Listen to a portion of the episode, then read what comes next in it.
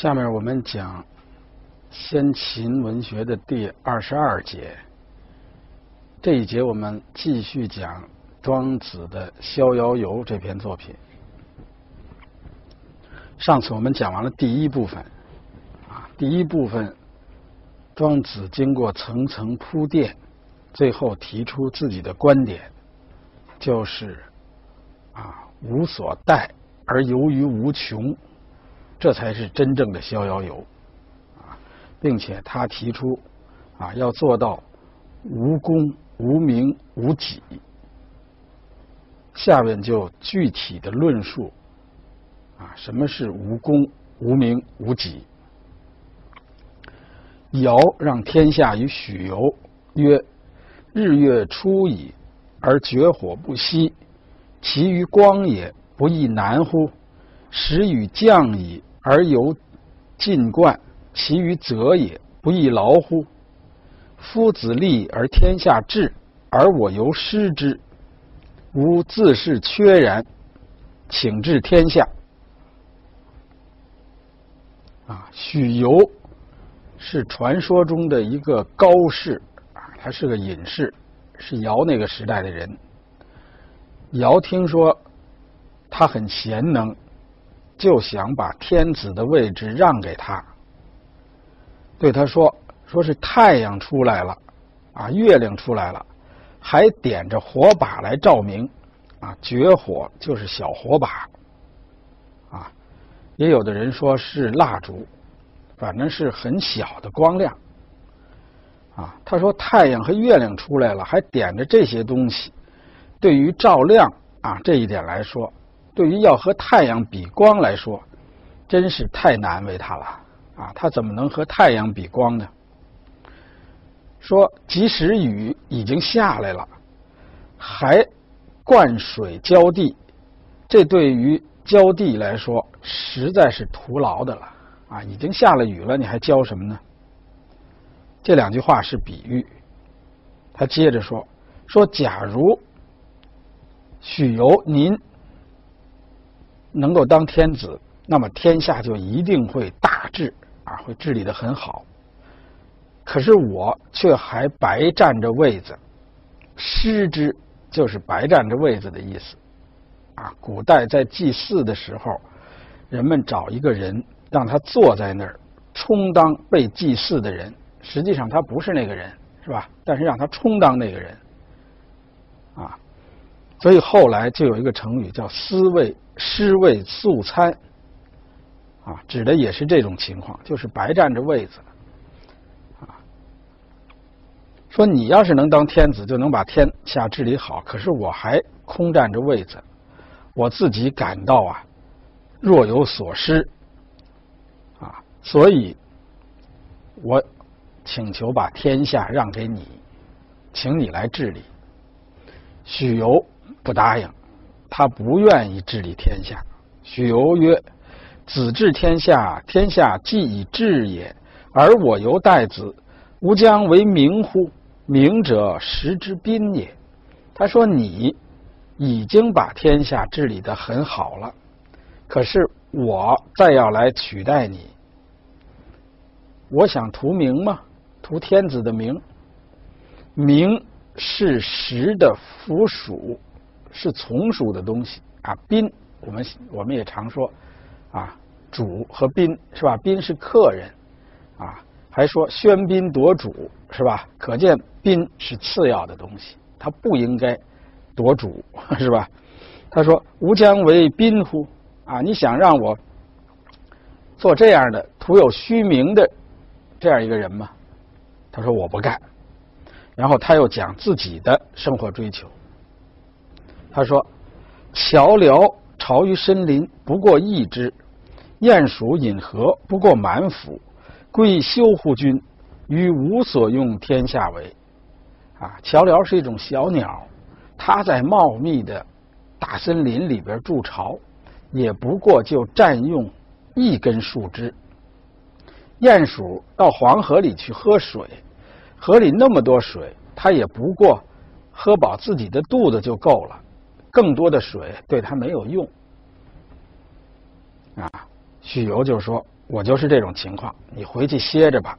天下对我来说没有什么用，啊，意思是说我在天下，啊，只求有一个安身立命的地方就足够了，啊，要那么多对我没有用。他接着说：“袍人虽不至袍，师助不越尊祖而待之矣。袍人是厨师，师助是祭祀的时候，啊。”掌管礼仪的那些人，掌管礼节仪式，还有这个祭祀的用具，啊，这种人叫做助。师刚才我们说了，就是坐在那儿，啊，充当神主，接受祭祀的人。啊，袍人厨工虽然没有把祭祀用的饭菜做好，但是师和助也不越过尊尊。祖去代替他们，尊和祖都是祭祀用的器具，啊，意思是个人有个人的职责，我不能越俎代庖啊，嗯，在这儿呢，许由拒绝了尧的要求，他不接受天下，不愿意治理天下，他的人生观就是。只求个人的自在，只求个人在生活中、在现实中有一个安身立命的地方。他不想再建立什么功业，当然也不求名，这就是无功无名的态度。下面又是一段对话：坚吾问于连书曰：“坚吾和连书。”在这儿都是庄子虚构出来的人物。庄子他经常用寓言啊来讲道理，寓言中的人物都是他虚构的。啊，兼吾问连书，他说呀：“吾闻言于皆语，大而无当，往而不返。吾经不其言，由何汉而无极也？大有敬亭，不近人情焉。”啊，兼吾。对连叔说：“我听了接语的话，接语是春秋时期的楚国人，是一个隐士。他说我听了楚接语的话，我觉得他的话呀大而无当，往而不返。往而不返啊，就是说说出来的话呀得不到印证。我对他的话呀感到很惊奇，很恐怖 啊，觉得他的话呀说的。”太离奇了，简直就像是河汉那样啊，没有边际，不着边儿。河汉在这儿可以有两种解释，一种呢是指黄河和汉江，再有一种呢就是指天上的银河。啊，反正这句话的意思是说，啊，接语的话呀，他大而无当啊，不着边际，大有敬亭。是说他说的话呀，大有径庭。径是野外的小路，庭是院子，啊，二者是不相干的。啊，他说这个接语的话大有径庭，啊，也就是不着边际的意思，啊，不近人情。这是坚吾对连叔说的话。连叔连叔曰：“其言为何哉？”啊。他说：“接语说的什么呢？曰，我们看‘曰’的后边有两重引号。这个‘曰’字的前边是坚吾说的话。坚吾曰：‘坚吾说，坚吾说什么呢？坚吾说，我听接语说，下边就是接语的话。接语说呀。”渺孤叶之山，有神人居焉。肌肤若处子，闹曰：“肌肤若冰雪，闹曰若处子。不食五谷，西风引路，乘云气，御飞龙，而游乎四海之外。其神凝，使物不自立，而年古熟。”到这儿，都是连书听到的接语的话。他在这儿向。不是这个坚吾听到的接语的话，他在这儿呢向连书转述这些话。转述完这些话之后，他又接着说：“吾以是狂而不信也。”他说：“我呀，认为这些话呀太荒诞，我不相信。”啊，接语说什么呢？说是在遥远的孤叶之山，那上面有神人，他们的肌肤白的就像雪一样，他们的身体那样的柔弱，那样的美美丽，就像是处女一样。他们不食五谷，西风引路，乘着云气，驾着飞龙，游于四海之外。啊，更神奇的是，他们的精神如果凝聚到一起，啊，他们有这么一种功夫，把精神凝聚到一起，就能够使万物不生病害，还能够使庄稼丰收。这有点像。后来，那些修炼气功的人所宣扬的，啊，有的人说，啊，他们精神凝聚，啊，一发功就能让别人病好了，甚至还有人说，他们一发功，啊，啊，庄稼都能丰收。坚吴呢，在这儿就对连叔说，说他听接语说过这样的话，他不相信，认为这些话。太荒诞。连叔怎么看呢？连叔说：“啊，然，对，对什么？是说这话说的对，还是说奸吴的话对？是说你应该不信，我也跟你一样不相信。这个然。”在这儿，既不是赞同接语说的这些东西，也不是赞同坚吴的话，而是顺着坚吴的话说。对，对什么呢？说是你应该不信。为什么你应该不信呢？我们往下看。他说：“古者无以喻乎文章之观，龙者无以喻乎钟鼓之声。”岂为形骸之有盲聋哉？夫智亦有之。啊，说呀，那些瞎子，他不能够看美丽的色彩和图案，他看不见；聋子听不到钟鼓之声。连书就说：“岂止是人的形体有聋子和瞎子，人的智。”人的智能也有聋子和瞎子，就是也有残疾。有的人就是智力上的残疾者，他们不能懂得那些大道理，无法接受。啊，下边他说了：“视其言也，由实如也。”说前边这些话说的就是你，哪些话呢？就是。岂为形骸之有盲聋哉？夫智亦有之。有的人在智力上是盲和聋，你就是这种人，所以你就不能懂得大道理。他说：“知人也，知德也，将磅礴万物以为一，事其乎乱？孰必必焉？以天下为事。知人也，物莫之伤。大晋济天而不逆，大旱金石流，土山焦。”而不热，是其尘垢必康，将由陶铸尧舜者也。孰肯以物为事？这一段讲的都是神人，他说知人知德，知就是此，说这种人，这种德，他们将要混同万物以为一，就是要。其万物，其物我，啊，这是庄子提倡的最高的一种境界。啊，他们要磅礴万物以为一，要把万物都看成是同一的，把自己也混同于万物。像这样的人，他们就和世人不同。世上的人都追求治理天下。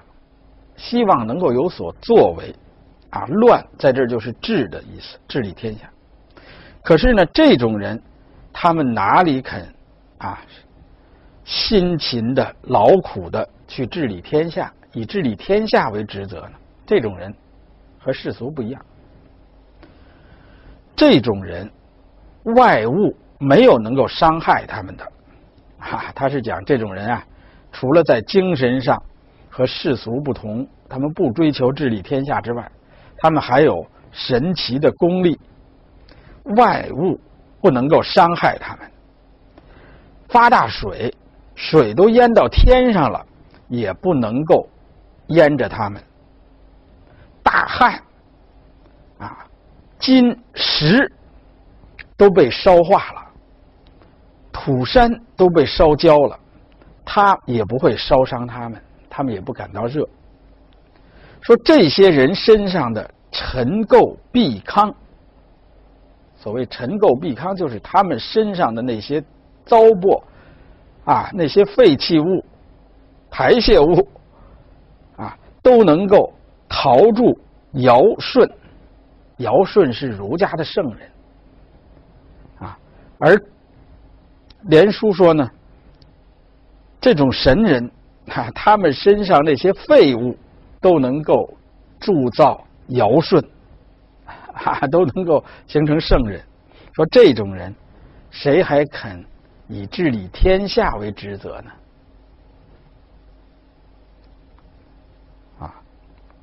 这种人啊，他是。在精神上是和世俗之人不同的。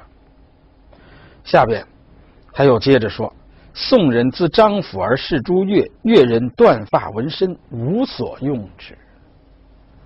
张府是帽子，非常漂亮的啊，在礼节的场合上用的帽子。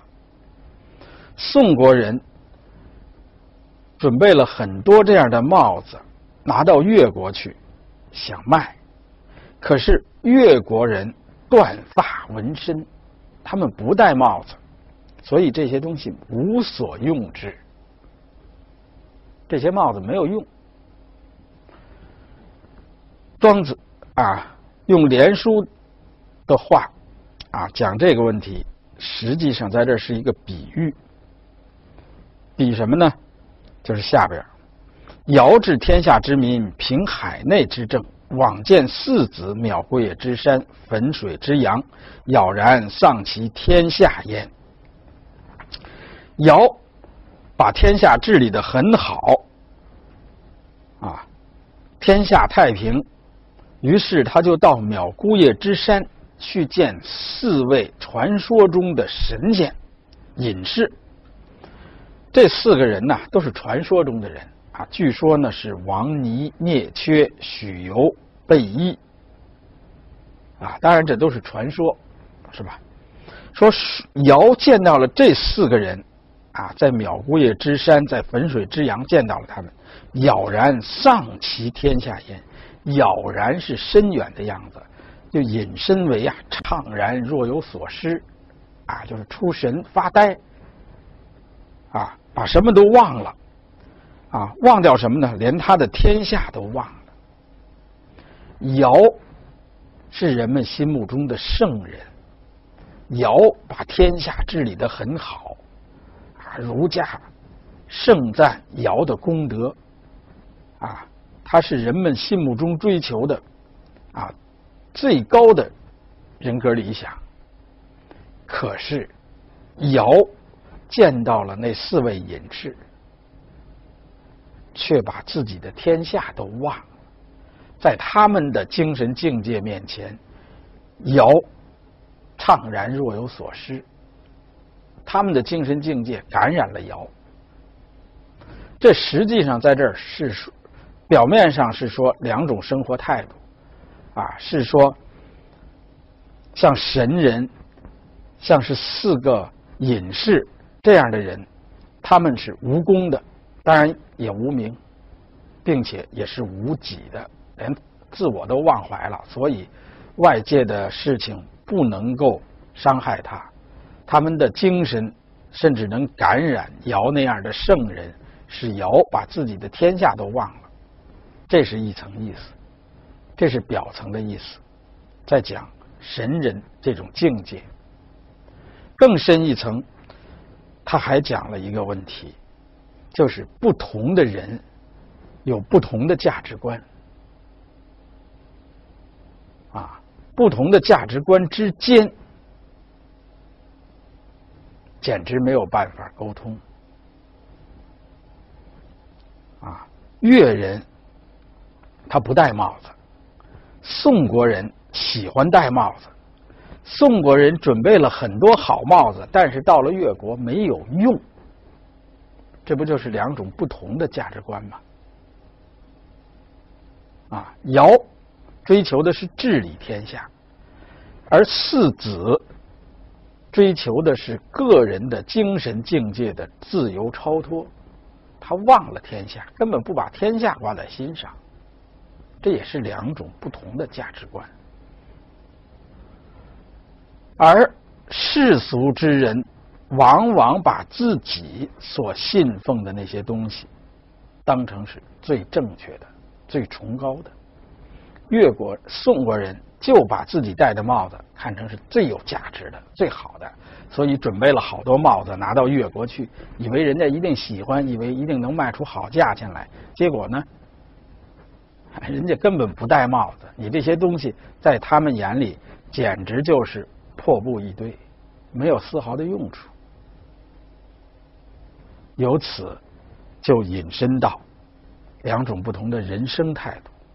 尧代表了儒家所提倡的积极的关心世道、治理天下，成为万民的表率，成为圣人。这大家都赞扬这种人。可是，在庄子一派隐士啊。这样的人看来，这种行为、这种人生追求毫无价值。他们追求的是个人的精神自由，是超脱，完全忘怀天下。这不就是两种不同的人生观吗？是吧？如果你只是把自己的追求当成是最正确的、最好的，在庄子看来，你可能就会像。那个宋国人一样，啊，弄了一大批帽子，在人家面前只能成为一堆破布。所以尧见到四子，在四子的面前，他简直是若有所失，无地自容，把自己的天下都忘了，是不是？啊，这是全文的。第二大段，啊，通过两段对话，一个是尧和许由的对话，一个是监吾和连叔的对话，讲了无功、无名、无己的生活态度，同时也讲了不同的思维方式，讲了小智和大，又一次讲了小智和大智。是吧？他讲到了智也有盲聋，啊，有智力上的残疾人，这种人不能够懂得大道理，啊，对于那些大道理他听不进去，他认为这些大道理反倒是荒诞的、不近人情的。当然，这是庄子的看法，啊，这些大道理是不是真的荒诞？啊，庄子认为他不荒诞，但是庄子在这儿呢。提出了一个很有意义的问题，就是人智力也有盲聋啊，智力上的缺陷使得人啊自我封闭，不能接受大道。当然，这样的人也是小智啊。下边我们继续往下看，下边呢是全文的第三部分。是惠施和庄子的两段对话。惠施是战国时期名家学派的一个代表人物，他和庄子是好朋友，但是两个人的思想观点不同，两个人经常在一起辩论。啊，《庄子》里这部书里边就记载了很多他们的辩论，当然有的辩论是经过加工的。甚至是庄子虚构出来的，是为了表达庄子的思想观点，所以这种对话、这种辩论，也和预言差不多。下边我们看其中第一段：惠子谓庄子曰。魏王以我大户之种，我树之成而食五十，以成水浆，其间不能自举也。剖之以为瓢，则户落无所容，非不萧然大也。吾为其无用而剖之。惠师对庄子说：“说魏王送给我一种大葫芦的种子，我就把它。”种在地上，长大了之后，它长得很大，能够装五十的东西，十是容量单位。可是呢，用它盛水，这葫芦很薄，它又这么大，啊，水装满了，葫芦就被冲破了，啊，就被胀破了，它太脆太薄。假如把它锯开，做成一个大瓢。那么这个瓢太大了，什么东西都没办法装东，没有东西可装啊！因为瓢一般都是用来舀水的，是吧？那么大的东西怎么舀？他说这个东西啊不是不大，但是呢它没有用，所以我就把它给砸碎了。这是惠施对庄子说的。惠施说这样的话，他是话中有话。实际上，他是为了讽刺庄子，因为庄子的话在当时就被人认为是大而无用，还是不近人情啊。庄子也知道这一点，所以他马上就反驳。庄子曰：“夫子故拙于用大矣。”他说呀，大是个客观存在，但是怎么用，有用没用，全凭人。去发挥。他说：“你是不善于用大，用这种大东西，不是他真的没用。”于是庄子就讲故事。他说：“宋人有善为不君守之要者，事事以平辟矿为事。客闻之，请买其方百金，具足而谋曰：‘我事事为平辟矿，不过数金。今一朝而欲计百金，请与之。’”客得之以说吴王，越有难，吴王使将东与越人水战，大败越人，裂地而封之。啊，庄子讲了这么一个故事，说宋国人啊有一家人呐，他们会做一种防裂膏，啊，就是不君手之药，就是把这个药抹在手上，冬天手就不会裂。所以这家人家呢，世世代代都给人家漂洗棉丝，冬天他也在河里漂洗棉丝，抹上这个药之后，手就不裂了。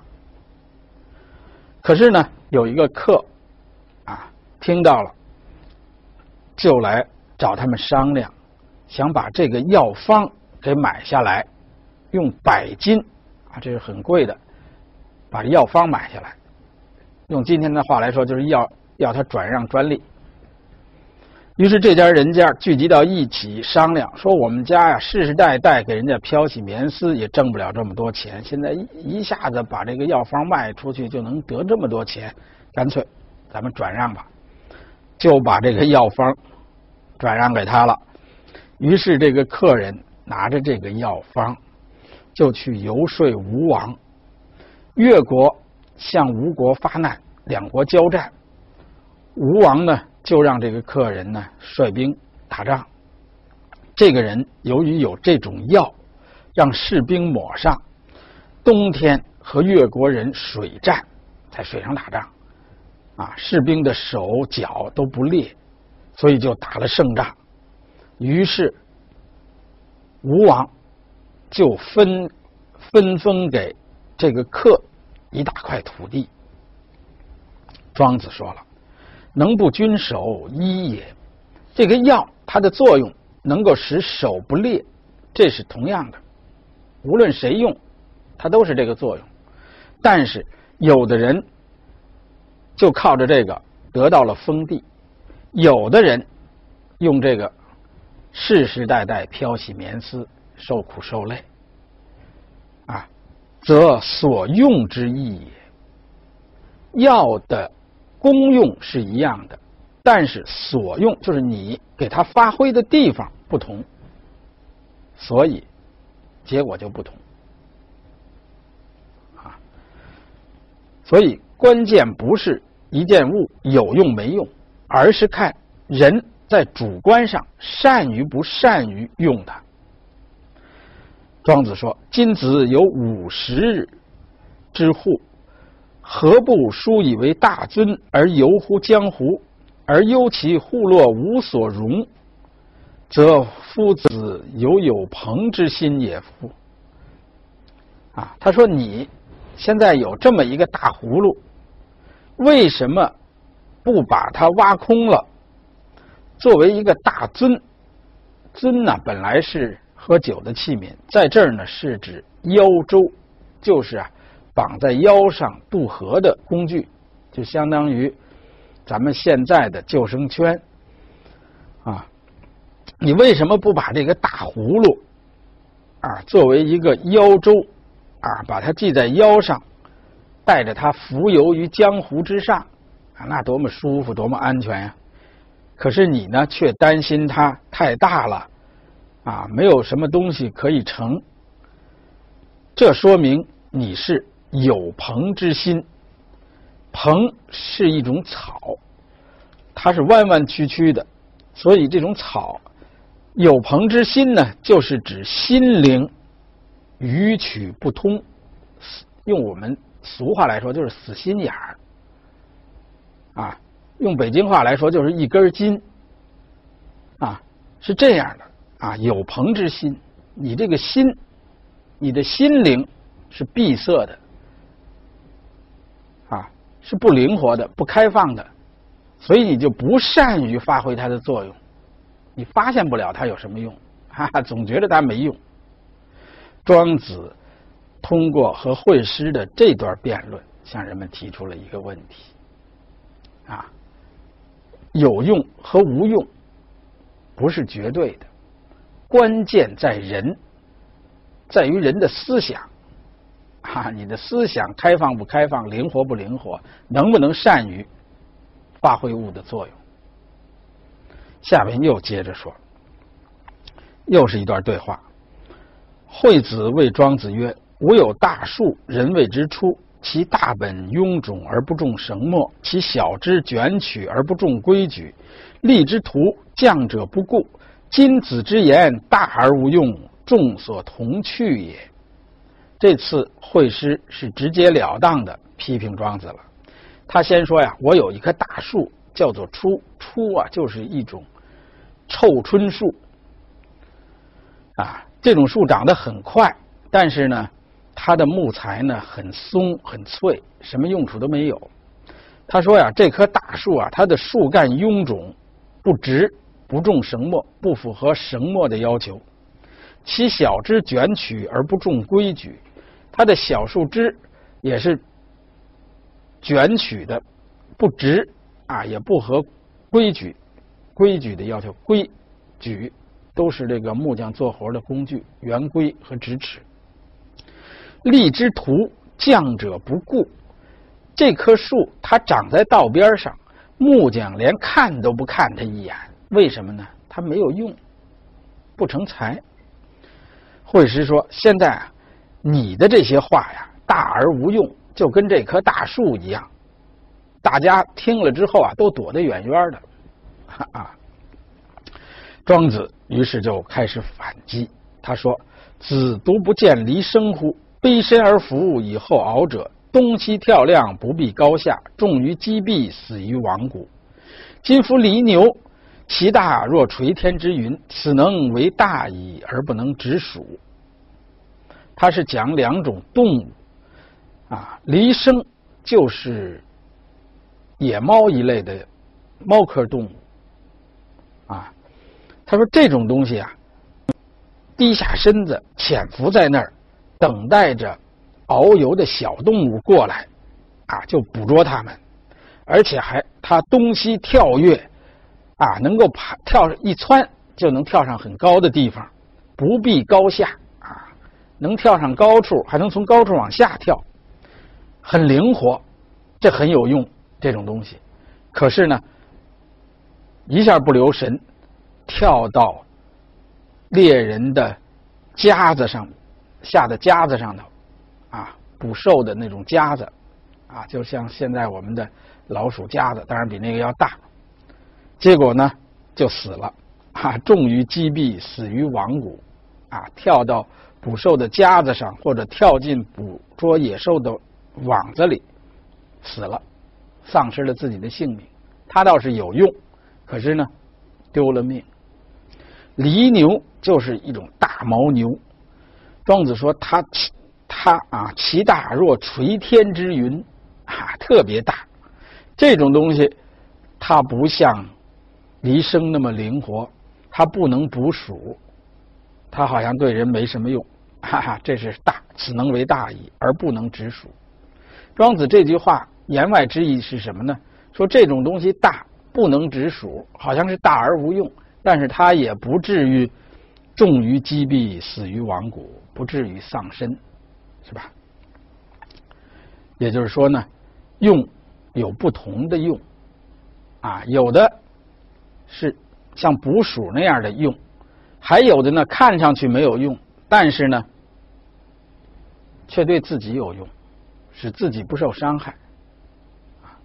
下面他又讲：今子有大树，患其无用，何不树之于无何有之乡，广漠之野？